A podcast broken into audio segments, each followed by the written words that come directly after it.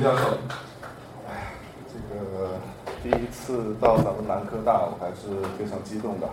呃，当然我离开校园，大学校园大概有十二年的时间，其实算起来也不算很很久啊，我就好像昨天一样。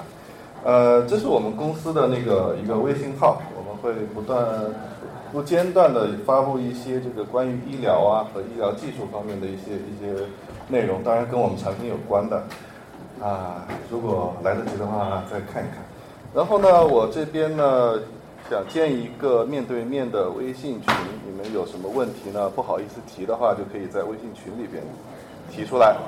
呃，发起，我看看发起群聊，面对面建群。呃，输入同样的四个数字进入同一个群聊。呃，九五二七。二七哦，sorry，九五二七。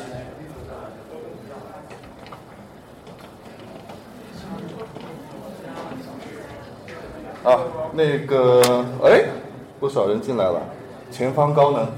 我一直想说，就是有这样一个技术，就是能够在 PPT 上面加上那个弹幕，那大家可以在上面随时随时反馈，这样子的话，对我们的这个交流非常有帮助。当然，这个我问过很多人，现在暂时还没有没有提供这种服务的。呃，谁有兴趣可以做一个 APP，可以说不定说不定可以大卖。那包括上回雷军在印度那个，应该如果有传播的话，可能会有很好的效果。以后那个乔布哦，乔布斯死掉了，那个什么库克在那个苹果的那个上面发出来，前高能预警。好。呃，先做一个自我介绍啊，这是我十二年前的照片。呃，我最开始是在这个同济医科大学，九四年进同济医科大学，学的是临床医学专业。呃，当然那个时候我们就没有那么多，没有数码相机了，那个是相对于史前时代。大概你们是九几年出生的吧？对吧？史前时代，那个没有照片，这是我应该是人生中第一张数码照片。呃，这是我们在呃呃呃没说完，那个在那个同济医科大学毕业之后呢，然后我在德国的慕尼黑大学，也是一个历史比较久的，据据说啊是在这个哥伦布发现美洲大陆之前建立的一个大学。当然，第一个专业是兽医专业，那是因为给这个巴伐利亚国王的皇家马厩做兽医的，所以这个。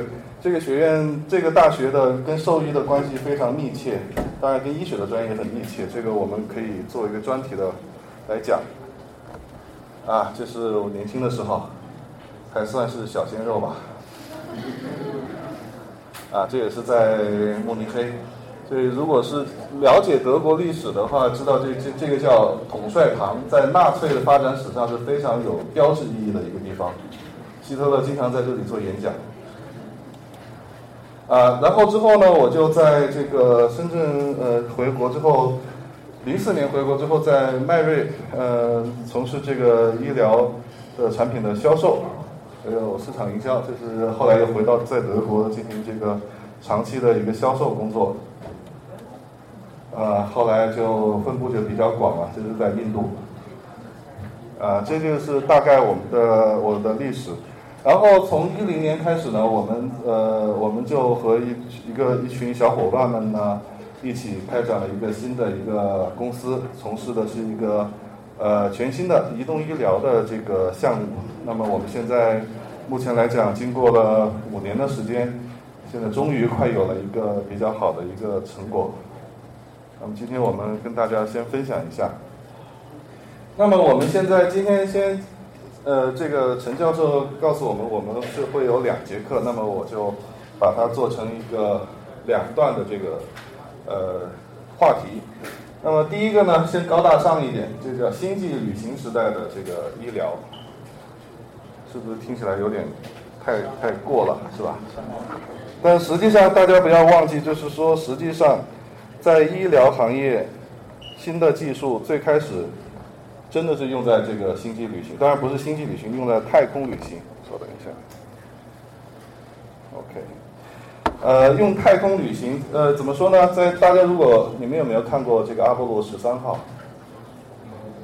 啊，阿波罗十三号就是那个著名的一个这个呃，汤姆汉克斯演的这个叫什么航天航天的这个电影，它是讲的是那个呃美国的这个阿波罗十三号去月球，然后在途中出现问题，发生故障，然后这这群人包括地地面的这群人员，他们怎么怎么去想办法返回地球？在这里边有一个细节，就是他们当时就已经有了每一个宇航员能够实时进行心心电图、血压的这个实时监控。这个技术说起来说起来，在现在来讲都是一个很牛逼的技术。它是通过无线电能够传回传这个心电图的图像实时的。在现在来讲，大家现在在讨论啊，这个移动医疗、互联网医疗的时候，牛逼吹的最响的就是我能够通过远程、通过无线对这个病人的心电图进行监测。但是这个想到是六十年代的事情。所以实际上，星际旅行的这个医疗离我们并不远，而且它可能比我们实际上每个人真正用到的这个时候还要早就实现了。那么当然，这个话题呢，就是说到更远一点，我们为什么说要星际旅行？这个是随着这个人类的不断的这个发展，还有我们地球的这个负荷越来越大，星际旅行是呃现在是必须做的一件事情。那么我们可以大概想一想，在星际旅行当中，我们需要有哪些东西？这个我们可以作为一个问题去考虑。那么我想问一下，大家有多少同学相信中医的？举手。绝对相信中医的有多少？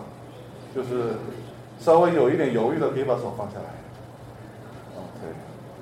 那么大家知不知道中医跟西医有什么区别？如果说这样的话。我看看微信群啊，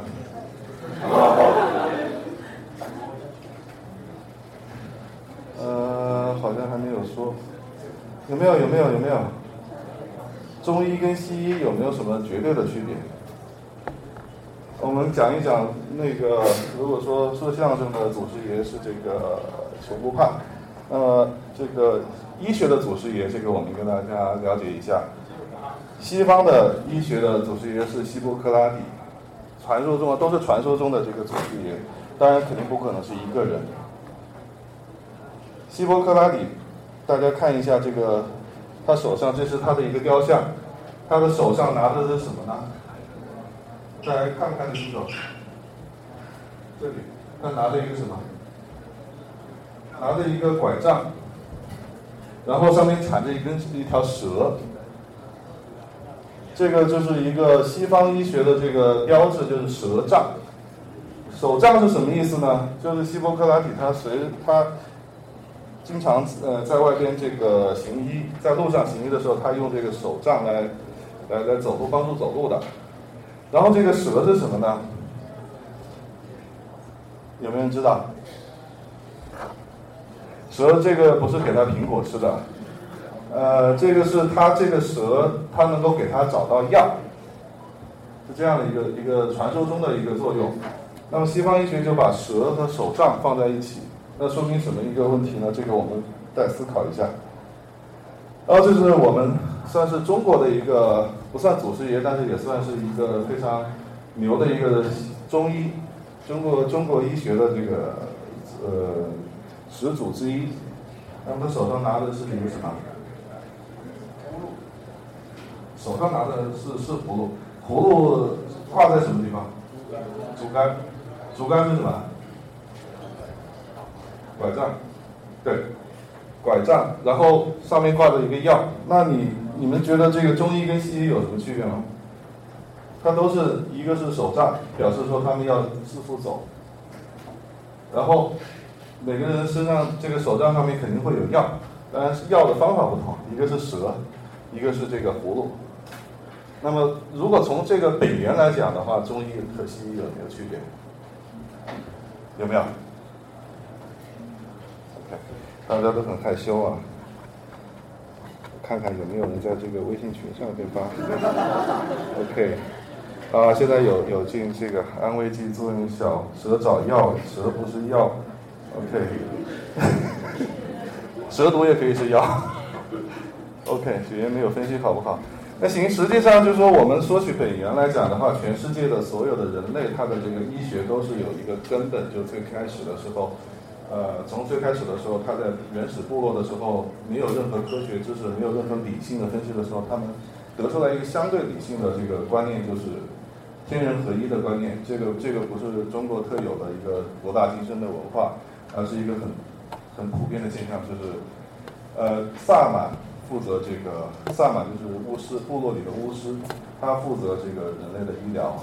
那么他有时候可以跳大神，也可以他从树上剥点树皮下来，也可以用草药，也可以给人做治疗。然后随着这个发展之后呢，大家发现这个神其实跟这个呃跟这个人其实是没有太多关系的。那个跳大神那一部分实际上是心理治疗，这部分就算算了。然后。真正的这这些医生呢，就开始用草药，用这些呃辅助的手段来给病人嗯病人治病。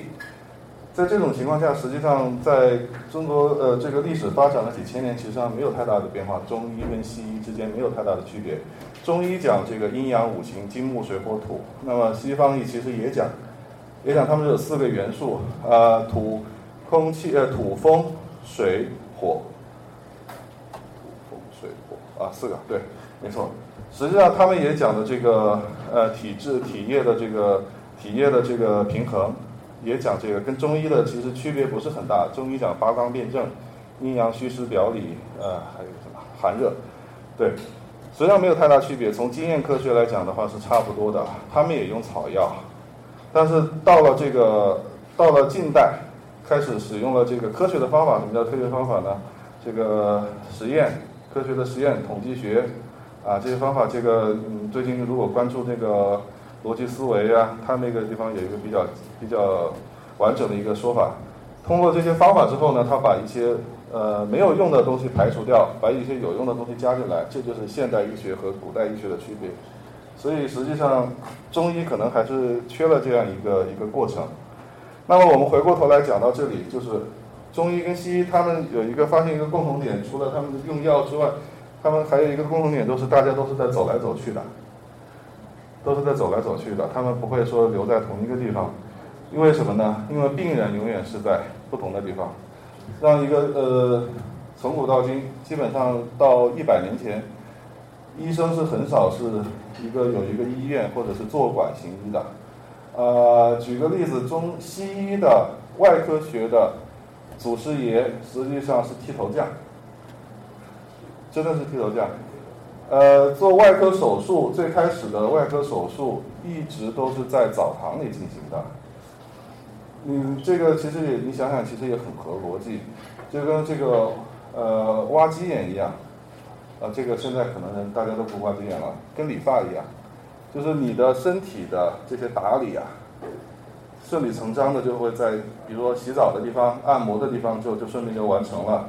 那么最开始的外科手术的，比如说这个一些表皮，这个皮肤表面的一些肿瘤的肿块的切除，包括这个坏死组织的切除，然后后边到这个一个简单的外科手术，都是在澡堂里进行的。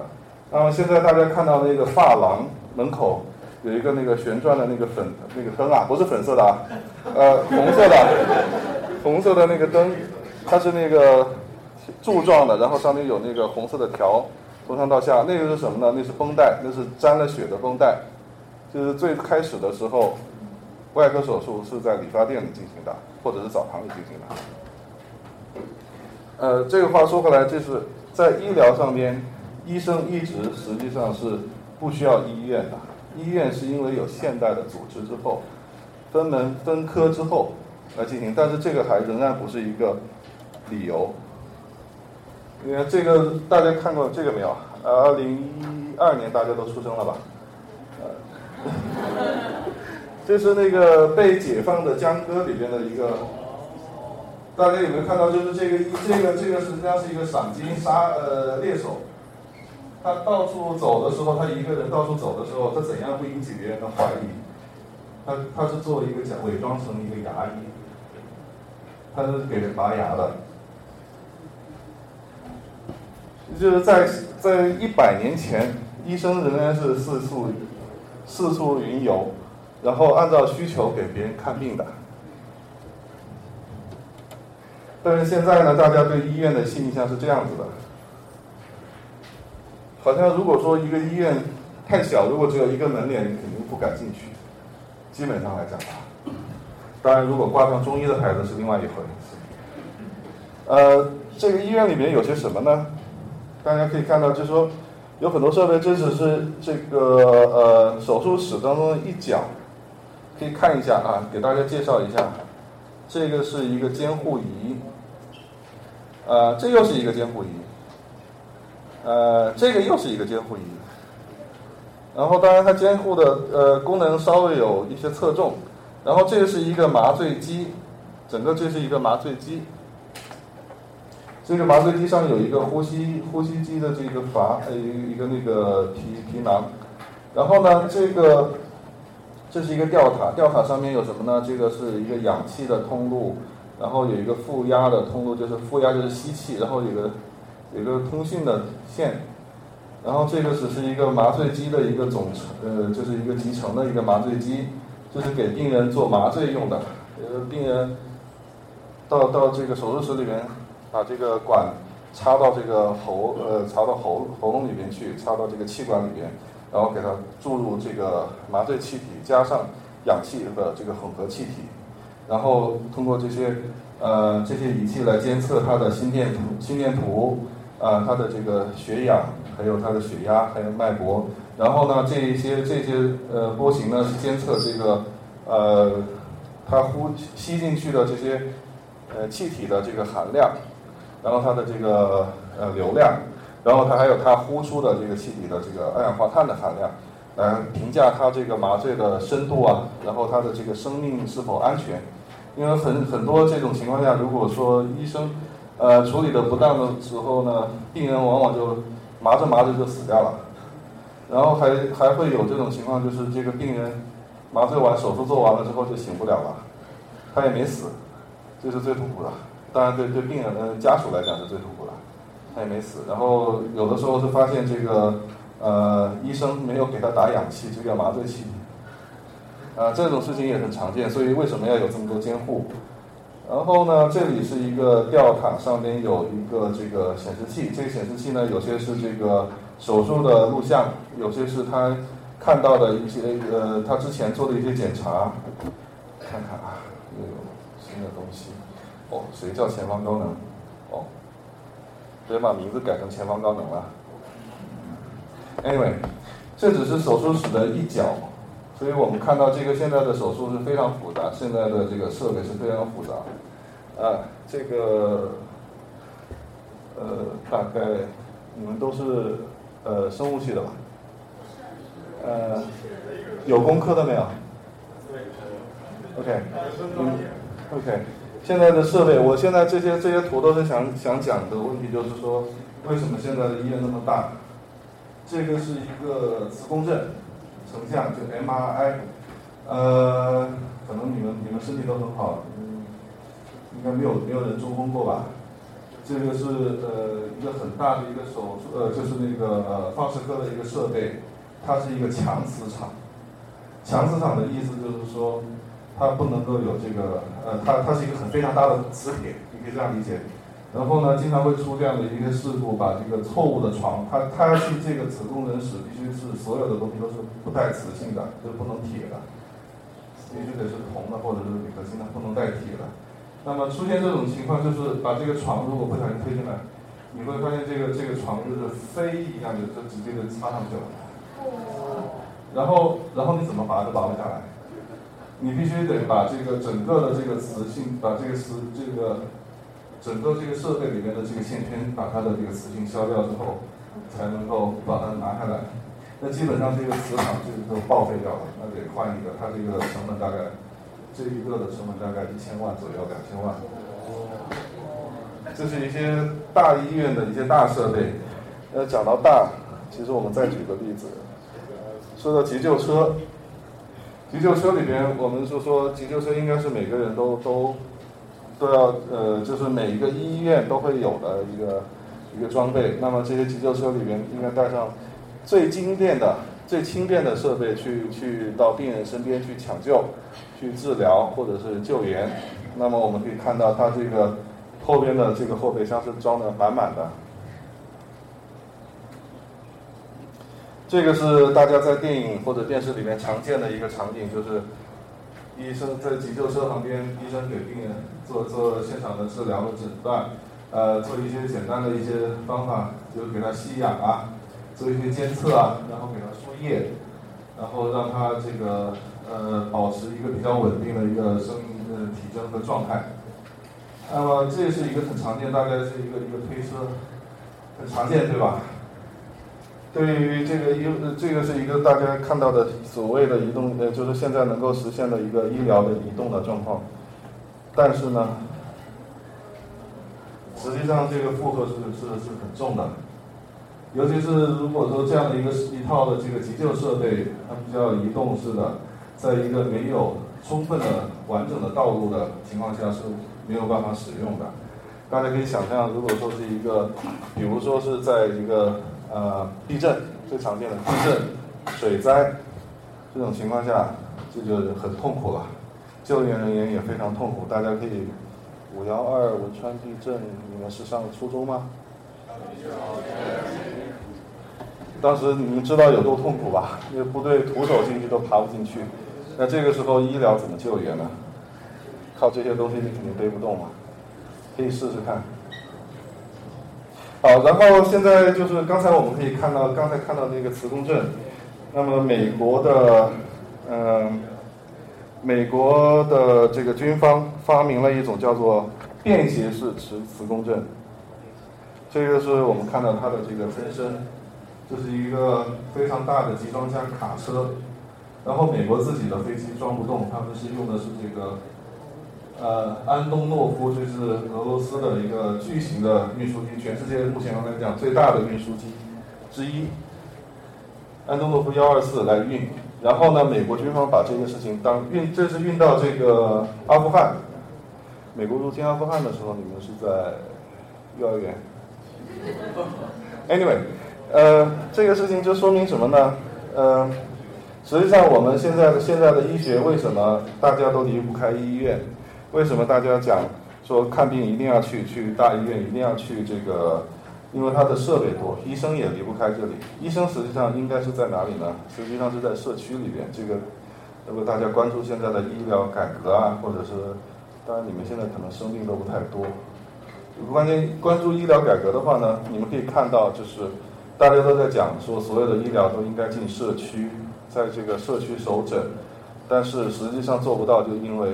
以上的原因，设备都非常大、非常笨重，然后繁多。然后我们讲一个非常极端的例子，这个是六十年代，呃，在苏联，当时苏联，苏联你们知道吗？知道。啊，就是现在俄罗斯以及周边的一些国家加起来。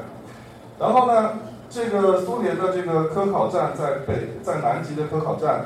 发生一个问题，他们有医生，他们有十几个人有医生，然后可以人上两天给人治病，但是好死不好死，这个医生自己生病了，得了阑尾炎，然后所有人都帮不了他，然后他就自己给自己做手术，这是这是一张非常著名的这个照片，这是一个非常极端的例子，但是这个极端的例子实际上可以想象也不是非常少见。会发现，那这个时候怎么办？就如果说我们这只是在这个南极，还不算太远。那如果是在这个星际旅行当中怎么办？或者我不要说星际旅行了，大家一起坐船啊，或者说一起出去做一件事情啊，你们可能当中也没有医生，那这个事情怎么办？这个玩笑就开大了。那么我们看看这个我们所需要的这个，呃。解决思路呢，实际上是要看科幻片。科幻片为什么用科幻片呢？因为这个里面的想象力是无限的。科幻它的最大的好处就在于它不用考虑现现在的这个技术的可行性、技术的难点，它只要想的一件事情就是如何去应用。如果说我们做到了大概的一个水什么样的一个水平，可以就我们可以实现什么样的应用。在十九世纪有很多这个很著名的这个科幻小说，比如说儒勒·凡尔纳的《海底两万里》，预测了这个潜艇的这个发明，还有热气球，还有飞机。这些事情实际上在在当时来讲的话，从工程师的角度来讲是有点异想天开，我们做不到。或者人类，我们不可能有这样的一个金属，也不可能有这样的一个加工工艺去去承受这么大的水压，也不可能实现这么大的密封。然后说了很多，也不可能实现这个动力，对吧？这个没有氧气的动力，我们是实现不了的。所以有一系列的这个想法是是无法实现的，但是又必须有人去想。那么我们就是从这个科幻的角度来去想这个问题，就是说我们需要一个什么样的东西，能够能够满足我们未来的这个对这个医疗的需求。看看啊，经济旅行达芬奇手术系统可以解决吗？你是医疗机器人。对了，OK，走。啊，这个颜值高的是是病人啊。呃，这个是一个很著名的这个科幻系列，叫做这个 Star Trek，嗯，不知道你们有没有听过《星际旅行》？呃，前两年有最新的一个电影版是是那个那个卷福演的，啊，记得吧？它里边提到了，就说，比如说这个超光速的这个超越光速的这个飞行啊，这些我们先不讲它。在医疗方面，他们其实提出了一个完整的一套解决方案。呃，这个是一个医生，他持手持设备对对这个病人进行一个呃无创式的检查。这是一个手持设备。呃，这个是 Star Trek 对他的这个未来的这个医疗，就是星这个宇宙飞船当中的一个星际飞船当中的一个医疗室的医疗设施的一个一个一个呃构想。那我们看一下啊。这个是中间的是一个移动式的检查床，这个病人可以平时就是在这上面进行检查和这个治疗。那么它这个推进去呢，它这是一个类似于 CT 或者磁共振的一个检扫描仪。然后这个是一个监护的这个观察的这个病床，然后病人可以放放在这躺在这里。然后这是一个多多这个多参数的一个类似于监护仪，可能是未来的一些监护仪。这个具体细节还没有那个。但是它这样的一个规划呢，实际上是一个呃理想当中的一个移动式的医疗中心。我们再看看他们的设备，他们设备有几个，一个是这个呃都是一些手持式的设备，血栓模块，这个是凝血的，就是也是一个很小的一个设备，它就是发出这个激光，可以让这个伤口这个出血凝结，然后就是止血。然后这是一个医用三路仪，医用三路仪这个这个概念我们会下边会重点讲。然后这里还有一个就是这个激光手术刀，无创的注射器，无创注射器，by the way 现在实际上已经发明了，它是用这个超声波的原理高高速的喷射这个药物，但是它的这个药量很少。这个还有一个治疗的设备。大家可以注意到，这些东西都是可以单手掌握的一些小设备，跟我们的粉笔差不多，跟我们的粉笔差不多，或者更小。然后再进一步，再进一步，这个是未来最最极端的一个发呃发明，大家回去可以搜一下这个视频都会有的。这个是在 Voyage，呃 Voyage，呃 Voyager 应该叫 Voyager，这个 Star Trek Voyager 的这个系列当中。推出来的最新的概念，这个人最最最最应该是在倒数第二个最新的这个 Star Trek 电影里面有，呃，他是一个 hologram 的一个一个医生，hologram 就是一个三维成像，然后他是一个以实体方式出现的一个医生，他是一个可以简单来理解，他是一个人工智能的医生，他不是人。然后他这个这个系列它的设定是整个船被一个超级的外星生物，一个智慧生物，给瞬间移到一个非常遥远、非常非常遥远的这个宇宙一个角落里边。那个时候，那个地方没有医生了，他医生也死掉了。那剩下的就是只有随船的这个电脑医生，来给全船的人提供这个医疗服务。那么他手上拿的就是医用三路仪。那么这个是科幻，这个是非常高的一个东西。但是我们现在可以做到哪些事情呢？第一，我们是要把这个医疗的设备啊，呃，微型化。所谓微型化，就是比小型化还要微型。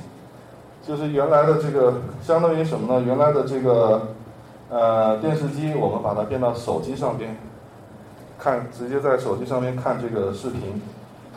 然后智能，智能化就是实际上是讲的是人工智能，人工辅助的诊断和这个治疗。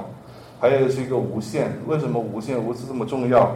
就在于它的这个使用的现场上面是非常方便的，不需要连接一根线。但是现在实际上大家可以注意到，你们的手机实际上在传文件的时候仍然是不太方便，用无线的方法仍然是不太方便。有没有注意到？这个除非是用这个微信的这个文件夹转移，除此之外没有其他的比较方便的方法。对，那是一回事嘛。他们是一个公司的，anyway，呃，然后我们实现的是一个呢什么呢？叫移动医疗。这个移动医疗是帮助所有人能够，医生能够在任何一个角落为病人提供服务。这里我们提供的几个几个方向，第一个是这个医用三路仪。医用三路仪是一个呃，跟这个呃星际旅行当中的这个设想是一样的，它可以随身携带。进行病人的多种参数的这个检查和这个信息的存储，这个我们在下一节课会跟大家更多的分享。人工智能的这个细胞分析，这个是我们呃讲了一个案例。什么叫人工智能？人工智能在七八十年代实际上都有很多人在在开始研究，那个时候用的是呃，你们有没有学计算机的？OK。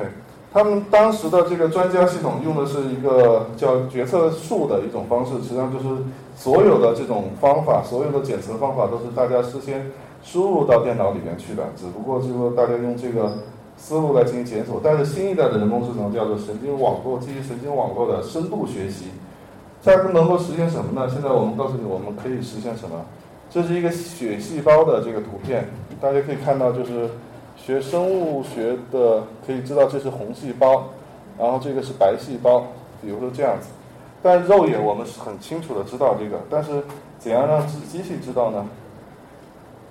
我们的机器可以首先第一步，人工智能就是电电脑，可以自动把这个白细胞给分出来，把它的边缘，把它的边缘给画出来，这是第一步。第二步。我们对这个细胞的形态，就是核型，进行分型。单核细胞，啊，淋巴细胞，这个是，呃，是酸粒细胞，是碱粒细胞，对它进行一个分型。它的分型的意义，你们学生物的应该知道吧？就是这个分血血细胞的分类技术，白细胞的分类技术，表示这个人人体的这个。呃，疾病的状况，比如说是急性炎症啊，或者白血病啊，然后我们可以做到什么呢？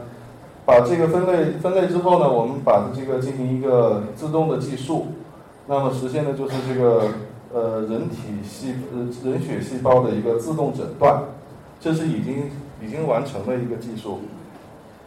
这样子的话呢，首先第一点，我们在过去的这个设备当中呢，它是用的是一个模拟的方式，通过模拟的方式。呃，来对这个细胞进行分型，它的这个准确度很低。呃，那么第二个呢，如果说用人人眼来识别呢，这个劳动强度非常大。那么我们现在就进行了一个综合，就通过这个计算机的智能诊断，通过它的这个图形识别的技术，来把这个细胞进行一个完整的分型。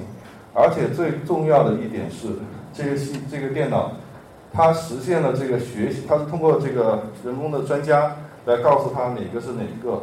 哪一种细胞，然后之后就什么都不用管了，然后我们到现在都不知道这个细胞是怎么被分分出来的，怎么样被识别出来，它的识别标准是什么？是大小啊，这尺寸呢？是它的这个形态？我们都不知道，这个叫深度学习的一个方向。然后，当然这个无线的这个技术呢，现在我们做的最高的、呃最大的这个尺度呢是什么呢？我们可以实时的传送 4K 的这个高清影像。就在一个大概可以达到五十米的距离之内，传送高清影像四 K 的，四 K 的什么概念呢？它的这个带宽是非常高的，而且抗干扰能力非常强。在这个 4K 的这个带宽之内呢，我们可以传输很多数据。因为医疗的数据毕竟它不是很大，它没有达到这种极端。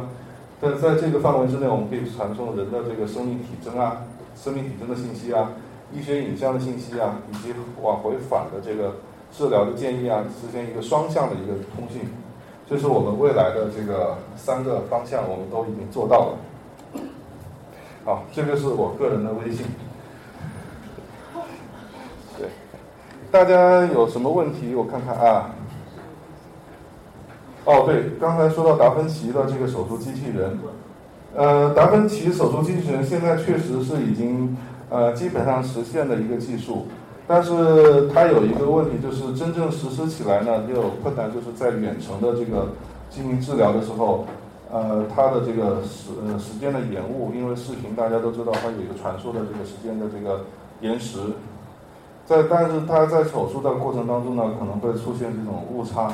尤其是达芬奇机器人，它的手术机器人，它可能会进行一些很精细的这个操作。手术机器人的操作的优势在于，它非常稳定的，可以精确到毫米到微米级的这种步进，就是这个刀啊针，它能够长伸出多远，它可以精确到这个控制，它不会手不会抖。但是它有一个问题，就是说它的这个操作起来，它会有一个延时。然后呢，这个图像就是手术者他应该看到病人的图像，他只是。传过来的，它这两个时间会有这个延误，呃，有延时。然后现在做的最新的这个演示的实验，实际上是病人跟这个呃手术机器人跟操作的大概只有五米的距离，这个是未来可能需要解决的一个问题。然后还有一个另外一个问题，就要提强调的就是，如果做手术，你们解剖过动物吧？青蛙解剖过吧？老鼠。对，你们戴上手套，你们会就是说在手术现场，你们在解剖的现场，你会感受到它的体温，感受到这个组织的呃温度，感受到它这个组织的弹性，感受到各种，还有包括你闻到血腥味，这是这一系列的感官的这个信息是构成了整个手术的这个手术者的这个反对这个整个手术操作的一个反馈。有的时候你可能就说你把手术刀划开人的皮肤，这个血腥味就出来，这种这种感受是。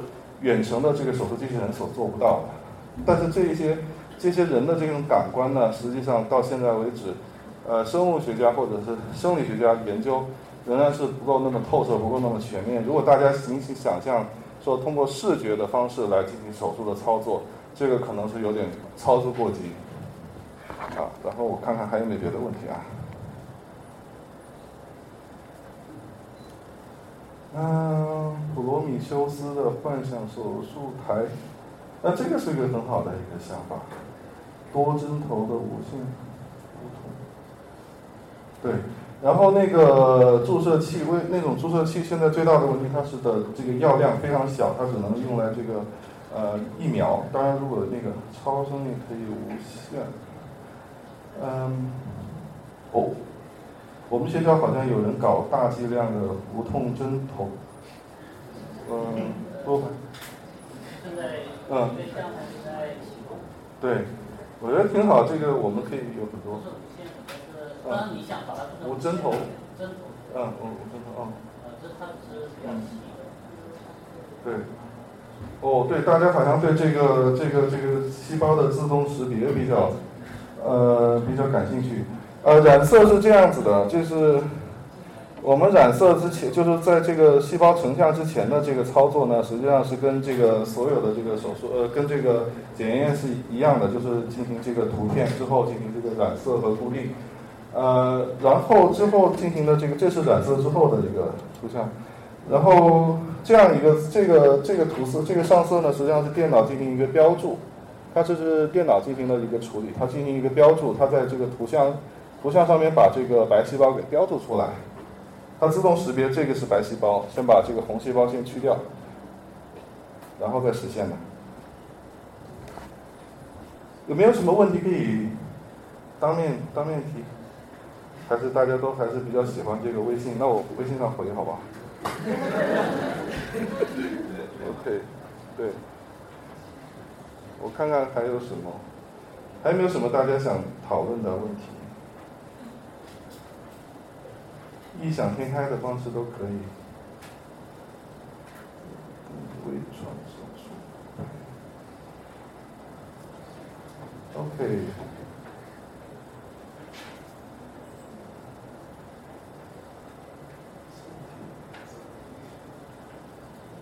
这个磁场的问题，就磁共振的这个磁场，实际上它是这样，磁共振分成两种，一种是这个永磁体，一种是通过这个呃电磁场，呃就是那个电磁线圈实现的。永磁体就是实际上就是一个大的磁铁，但是它的成本是很低，但是它的这个磁场的强度比较呃也很低。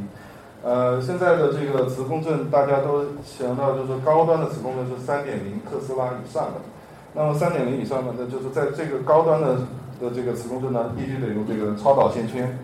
呃，超导线圈就是因为它产生一个有一个低温之后，才能实现这个线圈的超导，然后再呃用这个大量的电流之后呢，它才不会呃才不会有那么大的电阻不会过热。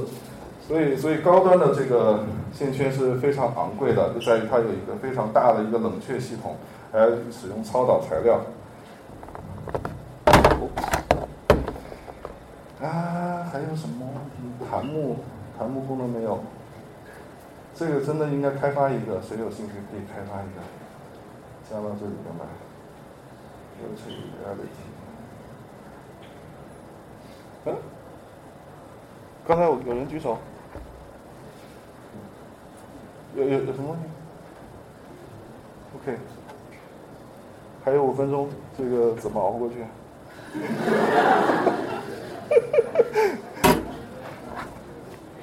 看看啊，中医的问题我确实不不敢再讨论了，这个是一个非常大的坑。嗯。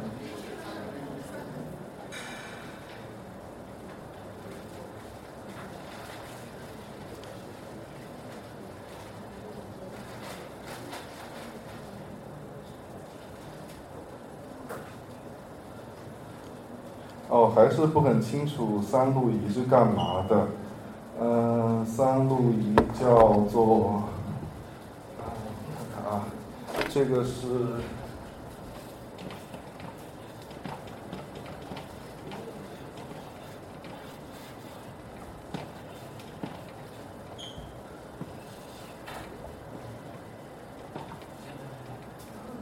这个这个这个我们已经不能再使用了，因为 CBS 就是这个拍电影的这个公司已经给我们发了律师信，呃，说这个 Tricode 是他们的注册商标，我们不能用。但是我们中文，我发现中文他们没有注册，我把中文抢注了。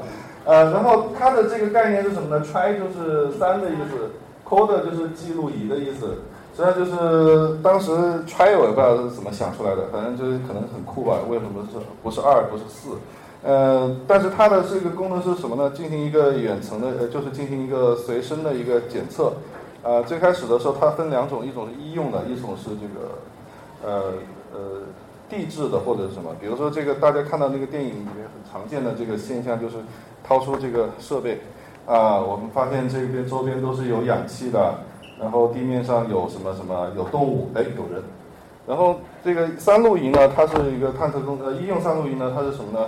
他的这个幻想当中，他也没有强调太太多的这个技术，但是他就是拿着他这个设备，然后还有一个小的一个，呃，大概就是粉笔头这么大的一个手持设备，就对病人进行检查啊，他的骨折了，然后他的什么这个呃在还在还在喘气，然后应该怎么治疗，然后马上就可以得到一个数据，然后可以传到这个呃飞船上去，呃，三路仪就是这样一个很简单的概念，简单来讲就是它一个综合功能的。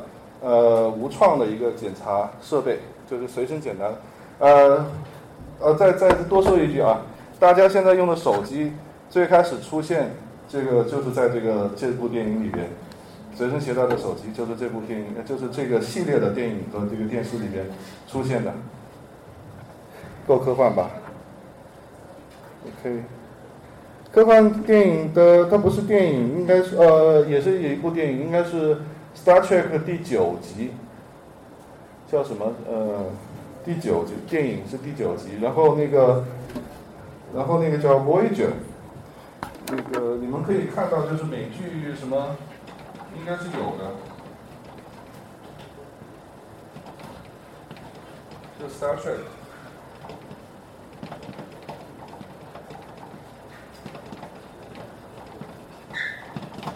《Star Trek》《Voyager》。当然就说呃，电视可以大家年轻的时候可以多看，因为这个美剧确实是被那个陈丹青说成是现代现代就是二十一世纪的呃长篇小说，这个确实也没错。当然有些是有些这个是很大的坑，到最后这个编剧也圆不了，就是匆匆收场，这个是有的。呃，细胞的识别实际上主要是根据这个影像图像的这个形态，就是根据比如说你的人脸的识别也是这样的一个技术，还有那个指纹的识别，它是一脉相承的一个一套技术发展出来的。看看还有没有什么问题？求多一些干货，不然咋写作业？没事。没事，我们下下一部分是讲的更多的这个细节的东西，因为前面讲的高大上的东西，让大家先先先不明觉厉一下。PPT 没有字。